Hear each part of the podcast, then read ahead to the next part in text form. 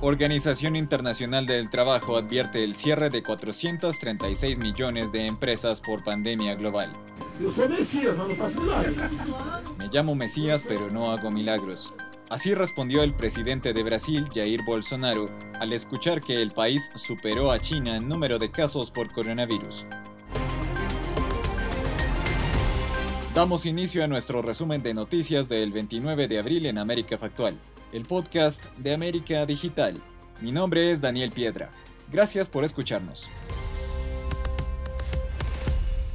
El último informe de la Organización Mundial del Trabajo apunta a una caída en todo el mundo de las horas trabajadas del 10.5%. Eso equivale a 305 millones de empleos a tiempo completo. La OIT también aclaró que el mayor golpe lo esperan América, Europa y Asia Central. En la primera, la cifra de la contracción del empleo será del 12.4% y en la segunda del 11.8%.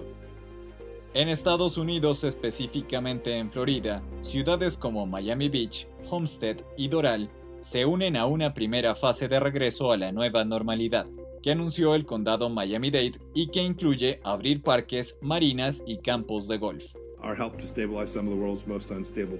El secretario de Estado norteamericano Mike Pompeo anunció que reabrirá su embajada en Caracas en cuanto Nicolás Maduro se haga a un lado conforme al plan para una transición democrática ideada por Washington. La sede permanece cerrada desde hace más de un año, cuando el personal diplomático fue retirado definitivamente luego de un ultimátum de Maduro. Tenemos 24.675 casos confirmados y tenemos 883 personas fallecidas además de 1.357 eh, fallecidos probables por COVID-19. En Ecuador la cifra de contagiados y fallecidos vuelve a aumentar. Además, el país se prepara para poner en funcionamiento el sistema de semáforo epidemiológico ideado como estrategia para el levantamiento paulatino y regulado de las restricciones de confinamiento.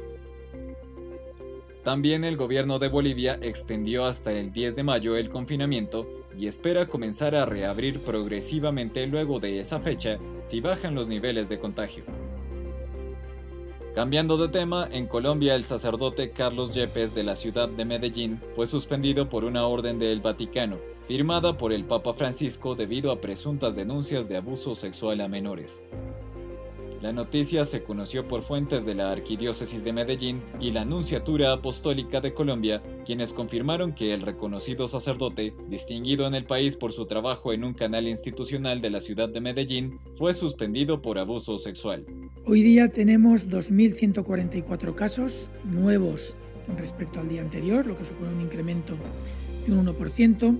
Aunque en España el incremento de casos diarios solo es de 1%, desde el lunes los casos de contagios han aumentado y actualmente hay un total de 212.900 personas infectadas por el coronavirus.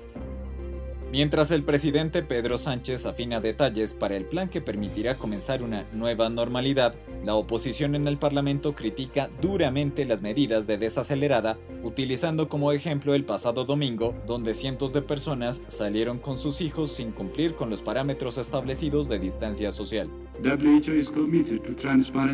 El director general de la Organización Mundial de la Salud, Tedros Adhanom, anunció hoy que el Comité de Emergencia del Organismo para el Coronavirus se reunirá mañana cuando se cumplen tres meses de ser declarada la pandemia para estudiar una posible actualización de las recomendaciones sanitarias. Como les comentamos al principio, Brasil superó a China en número de muertes por coronavirus. 5.083 personas han muerto por culpa de esta enfermedad y otras 73.235 han resultado contagiadas.